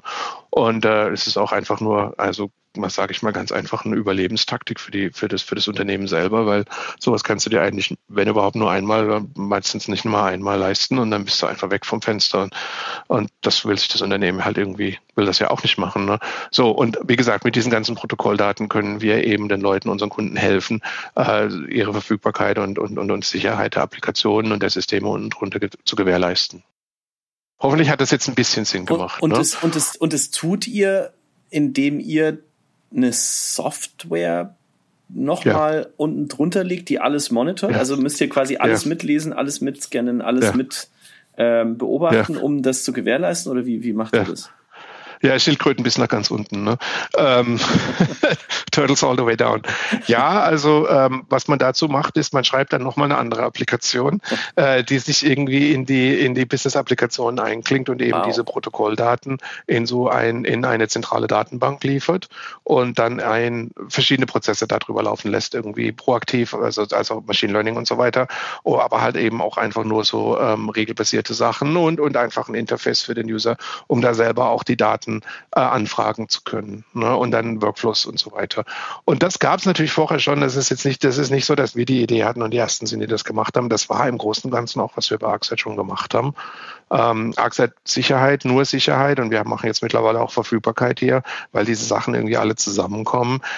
Die Idee hinter Sumo war, äh, das nicht als klassische Enterprise Software zu machen, wo wir also hier sitzen und das Programm schreiben und dann das irgendwie auf eine CD brennen und dem, dem, dem, dem Kunden verdexen und der dann dasteht und versuchen muss, das irgendwie am Laufen zu bringen, zum Laufen zu bringen, um Laufen zu halten. Ne? Mhm. Äh, und das war also unsere Erfahrung. dass das Axite war natürlich sehr erfolgreich, aber das gab halt irgendwie diesen Effizienz, dieses Effizienzproblem, dass wir irgendwie ganz viel Zeit damit verbracht haben, den, den Kunden zu beraten, wie das überhaupt ah, ja gar nicht, gar nicht so viel, wie man das Produkt benutzt, sondern wie man es überhaupt zum Laufen bringt. Ne? Und das, das, das, das hat man irgendwie jetzt in den, also gerade in den, in den, in ja, 2000 bis 2010 ist das irgendwie wie so eine Welle irgendwie durch die Softwareindustrie gegangen, äh, dass, dass, dass so, so Enterprise-Software-Geschichten einfach, einfach irgendwie ihre Nachteile haben und, und, und nicht so effizient sind und Effizienz gewinnt halt einfach immer. Mhm. Ähm, zum Beispiel Salesforce ist berühmt geworden und groß geworden. Die haben im Prinzip das gleiche gemacht wie Siebel, aber Siebel war damals halt Enterprise-Software. Ne? Und, und Salesforce hat es dann eben als sogenannte Software as a Service angeboten. Ah, okay.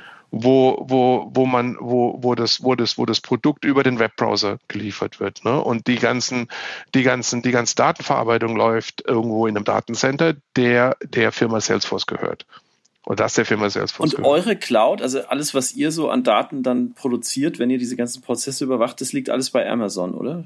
Bin ich da richtig? In unserem Fall haben wir uns dann entschieden, äh, diese, diese, äh, diese Art von Produkt, die wir bauen wollten, äh, als, als Software as a Service anzubieten. Das war die große Idee. Und dann war da eben halt zur gleichen Zeit auch irgendwie diese, die, der, ist, ist Amazon groß geworden. Und was wir halt realisiert haben, ist, dass wenn wir Software as a Service machen wollen, müssen wir entweder uns darum kümmern, dass wir lernen, wie Datencenter funktionieren und Netzwerken und bla bla bla. Und das ist alles interessant, aber das war halt nicht unsere Spezialität. Wir sind Entwickler. Ne?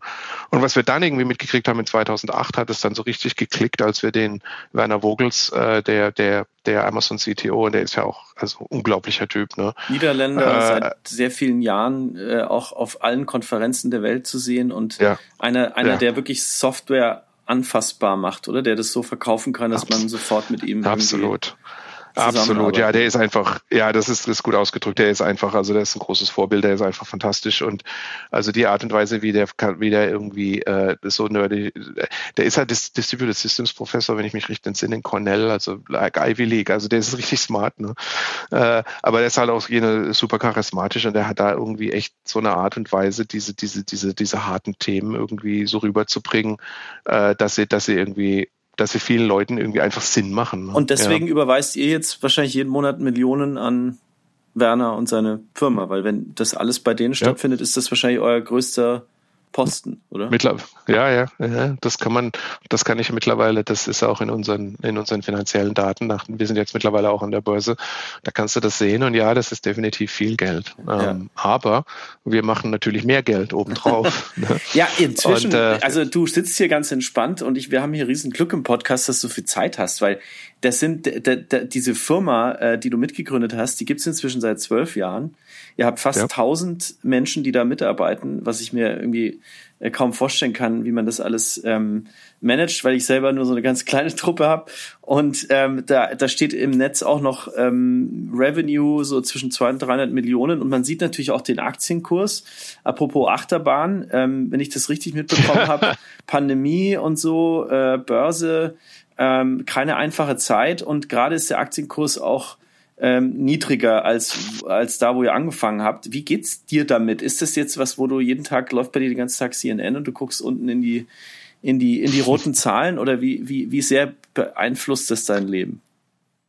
Ja, äh, es beeinflusst mein Leben und meine Stimmung auf jeden Fall. Ähm, also zum einen, äh, was, was, was die Arbeit angeht, ähm, wenn man halt eine wenn man halt an der Börse ist, wird alles auf so eine einzelne Nummer runter reduziert. Ne? Und da können wir uns jetzt intellektuell irgendwie drüber unterhalten und alle zustimmen, dass das alles Quatsch ist und dass man das nicht angucken sollte und dass man irgendwie nicht in die Falle laufen sollte, dass das irgendwie wirklich wichtig ist, diese Nummer.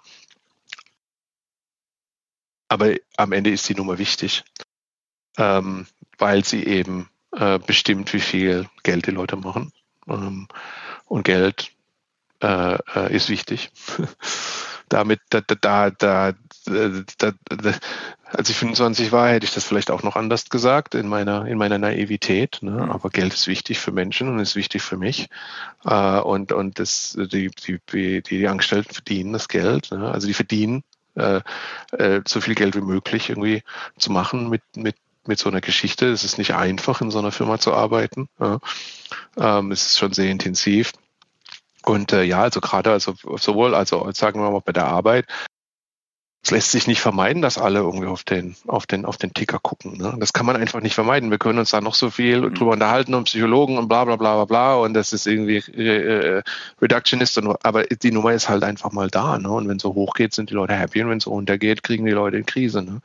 Äh, das ist einfach so. Das ist so, das, ist, das muss man einfach, äh, da kann man nichts machen. Ne? Und dann persönlich auch, also speziell für mich, da ich ja ein Gründer bin hier, es lässt sich schwer vermeiden. Also ich muss da ganz stark dran arbeiten. Ähm, obwohl ich den ganzen Hintergrund, ist mir alles klar, ich muss mich da selber hacken und irgendwie nicht drauf reinfallen, irgendwie, dass diese Nummer tatsächlich äh, eine Bewertung und Aussage über mich selbst ist. Mhm. Aber da ist halt ein Teil in mir, der, der irgendwie halt da immer auch trotz obwohl ich intellektuell weiß, dass, dass, dass, dass ich als Mensch nicht redu äh, redu reduzierbar bin auf eine Nummer. Ja. Äh, mein, mein emotionales System äh, äh, reagiert halt trotzdem drauf. Ne? Und äh, die Euphorie also, und, und, und die Depression, das ist einfach da. Ne? Mhm. Ähm, und äh, das, damit muss man umgehen. Und das ist eine, das, das habe ich mir so ausgesucht. Ne? Ich bin, ich bin ja, bin ja unglaublich, bin ja unglaublich, äh, wie gesagt, wir haben es schon drüber geredet, privilegiert überhaupt ja. in so einer in so einer Situation zu sein. Aber äh, naja, da, da ist es, da sind schon Tage dabei, da muss man, muss man irgendwie mal ein bisschen auf die Zähne beißen, sage ich mal so. Jetzt, ja. jetzt gerade sind wir dabei, glaube ich, wenn ich das richtig sehe, hier 10 Dollar äh, 43 Cent. Ist das, wie, wie, wie, was bedeutet das für dich? Aktienpreis?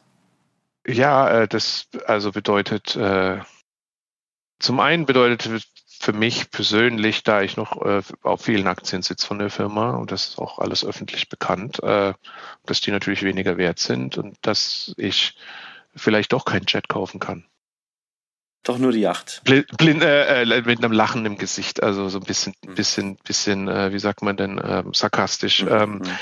nee, schau, ähm, was Geld angeht, habe ich erreicht, mir leisten zu können, was ich brauche, einen Lebensstandard zu haben, der, äh, der, der, der mich sehr zufriedenstellt und die Freiheit zu haben, zu machen, was ich will. Mhm. Ja, und, und trotz allem bedeutet das halt eben, ob das jetzt irgendwie so und so viele Millionen oder zweimal so und so viele Millionen sind, das ist schon irgendwie ein bisschen es ist theoretisch ein Unterschied, praktisch vielleicht nicht. Mhm. Ne? Aber, aber, aber das, das, äh, als, als Mensch beschäftigt man sich halt auch manchmal mit den theoretischen Sachen. Ne? Jetzt und, äh, mal ganz ja. naiv gefragt, weil ich dieses Leben nicht kenne, wenn man äh, Shares besitzt und dann da, von, diesem, von so von der Firma. Wenn du jetzt eine Anschaffung machst, sagen wir mal, ein Auto brauchst in Austin oder ein neues Haus, dann, äh, also wenn du einfach was zum Geld zum Leben brauchst, verkaufst du einfach ein paar Aktien und machst es dann oder äh, ja, also das funktioniert mehr oder weniger so. Da gibt's da gibt's so ein paar Feinheiten, da gibt's verschiedene Arten von Aktien und äh, dann gibt's verschiedene Steuerimplikationen und so weiter. Aber ja, äh, also im Großen und Ganzen funktioniert das so. Mhm. Okay. Und, das, ja. und du hast aber auch, du kriegst auch ein Gehalt als CTO der ja. Firma, dass ja. du dir sozusagen selbst auszahlst als Mitgründer. Dann. Ja, also ich äh, ja, selbst auszahle. Also ich bin Angestellter der Firma, mhm. ja. Mhm. Ähm, okay. äh, und, und bin eben über, mein, über meine Aktien beteiligt an der Firma. Aber also mir in dem Sinne, ich bin jetzt nicht der Firmeninhaber oder mhm. so. Mhm. Äh, das ist mit so einer, mit so einer, mit so einer C-Corp hier, das ist, das ist halt eine öffentliche, also eigentlich die, die Öffentlichkeit ja, du besitzt die Firma jetzt, also in Anteilen. Mhm. Äh, wie, wie viele man Aktien halt hat. Aber, aber ja, also wir, wir, wir, haben, wir haben natürlich auch Lohn äh, oder Salary, ja, Lass Fall. uns mal auf die, auf die, auf die Schlusskurve gehen und auf die, auf die Zukunft gucken. Also erstmal, was ist für dich gerade so die, die, ich frage mal ganz groß, was ist für dich die größte Herausforderung ähm, für dich selber, wenn du, wenn du an, an die, ja, sagen wir mal, mittelbare, mittelbare Zukunft denkst, die nächsten Monate? Das ist, eine andere, das ist auch wieder eine gute Frage. Äh, ich bin ja der mit der, der ohne Masterplan. Ähm, äh, ja, also zum einen, also mal ganz persönlich gesehen, müssen wir irgendwie aus dieser temporären Wohnungssituation hier rauskommen. mal endlich in das Haus einziehen in Austin, das wir gekauft haben. Äh, äh, aber äh, ja. Äh, Die HörerInnen konnten das nicht sehen. Da sind viele Menschen mit vielen Gepäckstücken hinter Chris ähm, aufgetaucht ja. jetzt während des Podcasts. Da ist wirklich einiges los bei dir. Also auch nochmal, ja. auch deswegen nochmal danke, dass du dir hier die Zeit nimmst, äh, um, um mit ja, uns zu sprechen. Ja, ist, ist, äh, ist kein Problem. Ich, ich finde das auch immer ganz interessant, auch mal so befragt zu werden. Ne? Das, ich muss mir da auch immer mal so ein paar Gedanken machen, wie man, wie man die Sachen beantwortet. Das hilft mir manchmal auch irgendwie so ein paar Sachen zu, klarzustellen für mich selber. Ähm, nee, also das ist ja relativ banal. Ähm, also ich glaube mal auf im, so im weiteren Sinne gesehen, ähm, die Firma ist durch diese Entwicklung gegangen, die uns dann eben an die Börse gebracht hat. Ne? Und also für jedes Startup ist das eigentlich, das ist das Nonplusultra. Ne? Also das ist, was jeder Entrepreneur irgendwie ähm, Series A, Series C und so weiter und dann Liquidity Event. Ne? Also entweder für schön viel Geld verkaufen oder halt noch ein, ein Rang obendran ist halt irgendwie an die Börse zu gehen. Ne? Und äh, da muss sich die Company danach dann irgendwie wiederfinden, ne? Mhm. weil, weil man halt, weil man halt da schon, also es hat, es dauert zehn Jahre in unserem Fall, äh, und dann, dann, dann ist das schon so ein Ziel. Ne? Und dann, okay, jetzt ist man im Ziel. Was machen, was mache ich jetzt? Naja, was machen Marathonläufer? Nächster Marathon. Ne? Und, äh, und der ist dann vielleicht woanders in der Welt oder andere, andere, andere Straßenbelag oder die Sachen ändern sich oder vielleicht ist man mal einen guten Marathon gelaufen und jetzt hast du die ganze Zeit einen neben dir herfahren mit dem Motorrad und der Kamera. Weißt du, so, äh, äh, aber man muss ja trotzdem irgendwie versuchen, so seinen, seinen Sinn zu finden, um, um, um irgendwie rauszufinden, wie man eben wie weiter den Marathon läuft, ne? Oder den nächsten Marathon läuft. Und, und da ist natürlich schon so eine, so eine, so eine, so eine Um, so eine Wandlungsphase in der Firma. Ne? Also Leute, die irgendwie, für manche Leute ist es jetzt einfach vielleicht ein bisschen zu strukturiert geworden.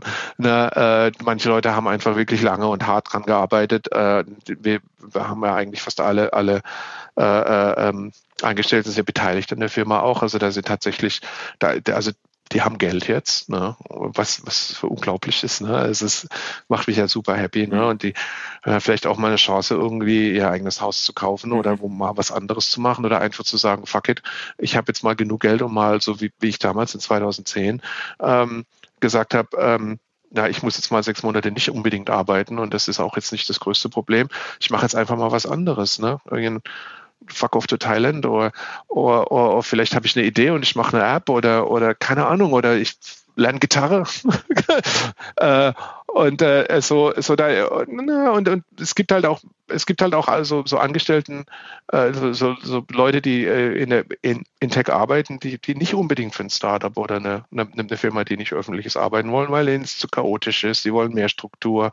Und da findet halt so ein bisschen ein Wandel statt, was die, ähm, was die so, was die so, was den Mix der Angestellten angeht. Und, und dann, wir wollen halt, wir arbeiten halt hart dran, unsere, unsere Kultur beizubehalten und, und, und, und weiterzuentwickeln. Ne? Also nicht unbedingt beizubehalten im Sinne von, also die positiven Sachen beizubehalten ne? Mhm. und uns anzupassen, was, was eben die, was eben die neuen Leute mit reinbringen, weil das ist ja Teil der Kultur. Man kann das mhm. ja nicht irgendwie also in der Realität, ich weiß, dass Leute das versucht haben in der, in der Geschichte, aber man kann, man kann Kultur ja nicht verordnen. Mhm. Und ähm, und ich, ich denke, dass wir eine gute Kultur haben, eine sehr gute Kultur als Sumo. Äh, wir sind, wir sind irgendwie sehr international und, äh, und alles. Aber, aber wie gesagt, also da ist Wandel und der Wandel ist stetig und das ist das Einzige, was sich, was sich nicht ändert. Ne? Seid ihr komplett? Das ist irgendwie so in meinem Kopf. Und dann halt, wie gesagt, diese ganze Post-Pandemic-Sache ähm, mit, mit Distributed and Remote und so weiter. Das wollte ich jetzt gerade fragen. Wollt ihr, holt ihr die Leute wieder an einem Ort zusammen oder bleibt ihr verstreut? Äh, ja, das wird auch also durchaus noch diskutiert intern. Ähm, da gibt es verschiedene Blickwinkel. Ähm, äh, wir, man hat es von anderen größeren Firmen ja schon gesehen, die da teilweise gute und teilweise nicht so gute Ideen hatten. Ne?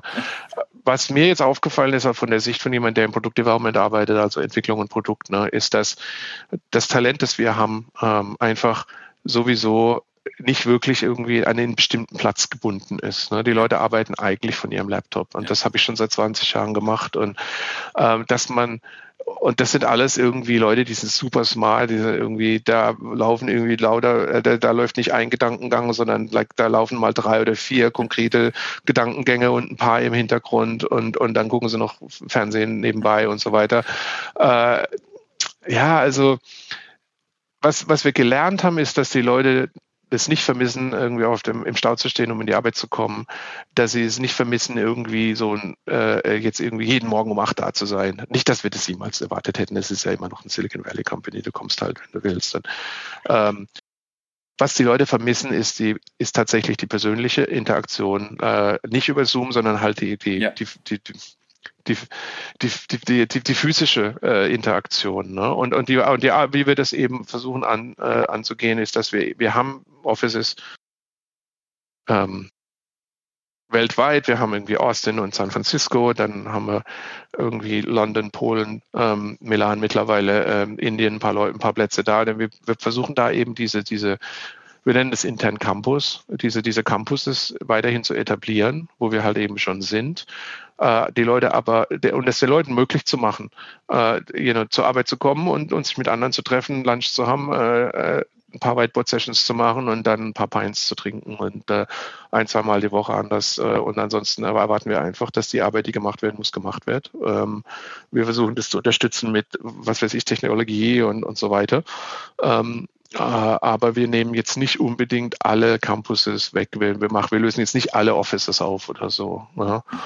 Generell sind wir aber mittlerweile auch sehr viel offener, irgendwie Leute anzustellen. Das waren wir vorher nicht so. Wir hatten so ein bisschen mehr so eine In-Person-Kultur, äh, die dann eben dezentralisiert wurde, aber nicht unbedingt remote first. Und wir sind jetzt mittlerweile viel offener, Leute irgendwie anzustellen, die jetzt nicht in einer von diesen Campus-Cities sind. Ne? Und, und die ähm, zweite ähm, große Immer noch so ein bisschen limitierter. Wir wollen nicht zu viele verschiedene Time, äh, wie sagt man, den Zeitzonen haben, weil mhm. sonst wird das, das einfach Koordination wirklich schwer. Aber ja, das, so sehen wir das. Äh, die zweite große Zukunftsfrage, die ich an dich habe, ist, ist zum Internet. Also es gibt ja gerade Riesendiskussionen. Gibt es ein, gibt's eine europäische Cloud, die, glaube ich, Frankreich äh, vorantreibt. Es splittet sich das alles auf in äh, wow, so, um Gottes Willen. So lachen habe ich äh. dich während des ganzen Interviews nicht gesehen. Äh, gibt's gibt's gibt's diesen Split, von dem viele reden zwischen chinesisches und westliches Internet? Ähm, also wo, dann gibt's das ganze diese ganze Hype um das Metaverse, also dass es jetzt ein Web 3 geben soll ähm, in dem ja. wir alle ähm, quasi ähm, in, einer, in einer völlig anderen Umgebung uns aufhalten. Was ist das? Was ist die die Zukunft des Internets, ja. wie du sie wie du sie siehst? Ja, also ähm, China und jetzt mittlerweile wohl auch Russland leider ähm, haben halt Systeme, wo wo das System vermeiden will oder kontrollieren will, äh, was für Inputs die Leute bekommen. Ne? Und ähm, ich kann mir das nicht wirklich vorstellen, nachdem ja viele jetzt also gerade auch in Russland, die junge, die junge Generation irgendwie erfahren hat, wie das ist, wenn man irgendwie freien Zugriff auf Informationen hat. Und ich denke mal zum Teil auch, also würde ich mal sagen, ich weiß ehrlich gesagt nicht wirklich viel über China, aber wir, wir haben uns irgendwie wir zu Hause drüber unterhalten mit, mit äh, wie das in Russland weitergeht. Und also eine Sache, die, die, also ich, die ich einfach so sehe, ist, dass, dass die junge Generation äh, sich damit nicht zufrieden gibt, irgendwie eingesperrt zu sein, intellektuell. Ne? Und, und, und das Internet spielt halt eine große Rolle. Ne? Das Internet hat, hat viele gute Seiten. Das macht Informationen verfügbar. Das erlaubt, ne, ich kann, ich kann im Prinzip Soziologie-Studiengang machen im Internet, wenn ich will. Ne? Ich muss, brauche keinen Professor. Äh, ich kann mir die obskursten Sachen angucken. Das ist die gute Seite. Und dann bin ich natürlich auch immer, wir haben das ja in den USA mittlerweile auch gesehen. Und da gibt es natürlich Missinformationen, Manipulationen und so weiter. Aber fundamental das ist halt überleg dir mal irgendwie die, die Bildung oder die, die Ausbildung, die wir, die wir, die, die Qualität der Ausbildung, die wir haben in Deutschland. Ne? Und wenn ich jetzt irgendwo in Indien auf dem Dorf sitze und ich habe das Einzige, was ich, was ich im Prinzip brauche, ist es ist eine Vereinfachung, ich weiß, aber die Möglichkeit besteht, äh, sobald ich da, weil da da überall äh, äh, Cellular Networks ausgerollt werden und die haben mittlerweile, die Phones sind so billig geworden und jetzt kann ich eben Wikipedia machen. Ne? Stell dir mal vor, was das, also überleg dir mal, du kannst in eine Bibliothek gehen Du hast vorher noch nie eine Bibliothek gesehen und äh, jedes, jedes, jedes Topic ist einfach da. Ne? Und also das, das finde ich schon irgendwie faszinierend und ich denke, dass die jungen Generationen in Russland und in, in China und so weiter dann auch irgendwann das sich nicht mehr gefallen lassen, dass man da irgend, dass man denen das vorenthält. Ne? Die soziale Interaktion mit, mit, mit anderen, mit anderen Gruppen, äh, die man, die man mit dem man sich irgendwie sympathisch fühlt, ob es jetzt irgendwie K-Pop ist oder keine Ahnung, Furries oder äh, oder oder People oder Soziologen äh, hier, weißt du. Ähm, ja. Und du hast gerade laut gelacht bei der europäischen Cloud. Warum? Ja, also ähm, ja, das ist ja schwierig. Also, also bin eigentlich, ich finde, du hast irgendwie gesagt mit Frankreich und so. Ich, also was, was ich auf jeden Fall nicht so toll finde, ist, ist diese Idee, dass jedes, diese Idee, dass jedes Land seine eigene Cloud haben muss. Ja. Ähm, äh, wenn man, sagen wir mal, jetzt eine europäische Cloud machen will, ich sehe das halt einfach nicht die Entwicklung, die ich gesehen habe, ist, ist irgendwie bottoms-up. Ne? Da hast du irgendwie, da, da rutscht man so rein, wie Amazon irgendwie reingerutscht ist, intellektuell. Dann hat man irgendwie gesehen, dass das irgendwie funktioniert und das ist halt so, das ist halt so Innovationsgeschichte und das, ich frage mich, also ich finde das fraglich, ob man das top-down machen kann. Ne? Und dann bin ich halt fundamental der Meinung, dass alles, was irgendwie begrenzt, irgendwie schwierig ist. Ne? Und also wenigstens ist es ja dann Europagrenze, nicht wegen wie Deutschland, Frankreich, Italien, you know. Ah, aber selbst das finde ich irgendwie schwierig. Ähm, warum muss man eine europäische Cloud haben? Wieso kann man nicht eine Cloud haben? So. Und ich, ich verstehe die Argumente, ne, Datenschutz und so weiter und NSA und bla bla bla, aber ja, keine Ahnung, bin halt nicht so, nicht so ein Fan von Grenzen irgendwie. Letzte Frage, Christian, bei dir ist einiges los. Umzug, ähm, neue Stadt, äh, Firma, du hast sehr an, eindrücklich beschrieben, äh, von wie vielen Seiten du so dich tagtäglich äh, hämmerst. Wo, was machst du, um mal richtig abzuschalten? Was ist so deine Methode? Ja, das ist damit, damit, das ist ein Problem, das ich habe, dass ich da nicht wirklich, ich habe nicht wirklich einen guten Ausgleich. Es ist nicht so, dass ich irgendwie jetzt golfen gehe oder so. Ähm, das ist immer noch der Plan, das mal irgendwann zu lernen, weil das ist anscheinend ganz toll. Aber wie gesagt, das, nee, also es ist, war für mich jetzt irgendwie, also äh, schon seit 2001 oder so im Prinzip 24-7 und jetzt mit Sumo auf jeden Fall. Also das ist auch man kann da nicht hingehen und eine Firma gründen und das dann nicht, nicht, nicht, nicht richtig machen. Ne? Äh, jetzt, ich bin jetzt fast 50 und das wird mittlerweile auch ein bisschen schwieriger. Ähm, eine Sache, die ich irgendwie ganz gerne mache, also zwei Sachen, die ich ganz gerne mache, beide irgendwie albern, weil, weil ich da nichts erreiche oder so, aber das ist ja okay, das ist ja nicht das Einzige, was zählt. Ich spiele ganz gerne Videospiele, ich spiele gerade Elden Ring und werde irgendwie die ganze Zeit von irgendwelchen Geistern verprügelt. Ähm, und dann, ich finde auch so digitales Audio ganz, ganz gut. Also irgendwie, ich mache halt mal Beats und so Geschichten. Das kommt noch von, von der Studentenzeit und ich war da immer fasziniert mit und ich fand immer Techno gut und so. Du fandest immer Techno gut? Ich dachte, du wärst eher der ja. Goth. Nee, das ging über Techno, über Elektro. Sorry, Gore, äh, Gore Cure Sisters und so weiter. Und dann, da waren ja schon immer Drum Machines. Keine Ahnung, ich mache das jetzt mal einfach so on the fly. Und dann äh, fand immer Kraftwerk toll, schon als Kind. Irgendwie war faszinierend. Die muss man auch unbedingt mal live sehen. Das ist Oxymoron Kraftwerk live, aber es funktioniert. Also wenn du es noch nicht gemacht hast, nee, auf jeden Fall mal hingehen, das ist ein fantastische, fantastisches Erlebnis. Ähm, ja, und dann kam, dann kam diese, weißt du, diese härteren Geschichten alles irgendwie und dann Techno und dann war ich da so gerade, naja, ich war was 18 in, in 1999 oder so kannst du dir vorstellen, irgendwie cool. Ne? Humboldt-Uni passt perfekt. Ja. ja. Ähm, Christian, ich danke dir sehr, dass du heute unser Gast warst. Es war wahnsinnig spannend, mit dir auf die Reise zu gehen. Und was mich so freut, ist, dass du eigentlich allen mitgibst, genießt diese Freiheit, die ihr habt, da wo ihr herkommt und fokussiert euch nicht so sehr auf so einen Masterplan, sondern ähm, macht, macht, macht einfach was und bleibt sitzen auf der Achterbahn ähm, und äh, lasst euch, lasst euch ein bisschen mitziehen, auch wenn es mal eine Zeit lang echt runtergeht ähm, und nicht gleich wieder rauf. Und ja, ich ja. danke dir sehr, dass du dir trotz Erkältung und Umzug und Airbnb äh, die Zeit gut. genommen hast Alles gut. und äh, uns hier echt äh, saukoole ähm, badische Silicon Valley äh, Vibes ja, mitgebracht hast. Wir geben immer ganz am Schluss des Podcasts noch einmal das Gast an das Mikrofon an den Gast ab. Hast du noch irgendeine finale Message, ein Lebensmotto, ein Announcement, egal was es ist, was möchtest du noch loswerden? nee, also wirklich nicht. Also wie gesagt, es geht da, wie gesagt, no Masterplan und äh, du hast es ganz gut zusammengefasst. Also ich finde, äh, wir lassen es da einfach mal dabei. Ja. Danke dir. Äh, Christian Bethgen, heute unser Gast bei Wunderbar Together. Und ich sag ähm, dir und Simone ähm, guten, guten Umzug ins Finale zu Hause. Und äh, ich hoffe, wir sehen uns mal wieder hier, vielleicht ähm, mit der nächsten Firma oder vielleicht, wenn du dann in Austin die Live-Clubs äh, unsicher machst mit deiner, ja. mit deiner neuen Band. Noise was war es, ein neues Project, oder? Hast du noch im Hintergrund? Das für ein neues Project, ja. Ja, ja, das werde ich dann auf jeden Fall mal bekannt geben. Ja, wie gesagt, äh, ja, hey, hat mich sehr gefreut. Also hab das, hab das, äh, das ist eine coole, coole Unterhaltung hier. Hab das genossen. Danke ja. dir. Und wir grüßen nochmal äh, Alex, der das alles möglich gemacht hat, drüben in San Francisco. Und Olli, der krank zu Hause ist mit seiner Family. Alles Gute, gute Besserung. Wir sagen euch allen Dank fürs Zuhören. Und Christian, dir ähm, toi, toi, toi und vielen, vielen, vielen Dank, äh, dass du heute unser Gast warst. Gleichfalls und äh, vielen Dank, ja. Ciao.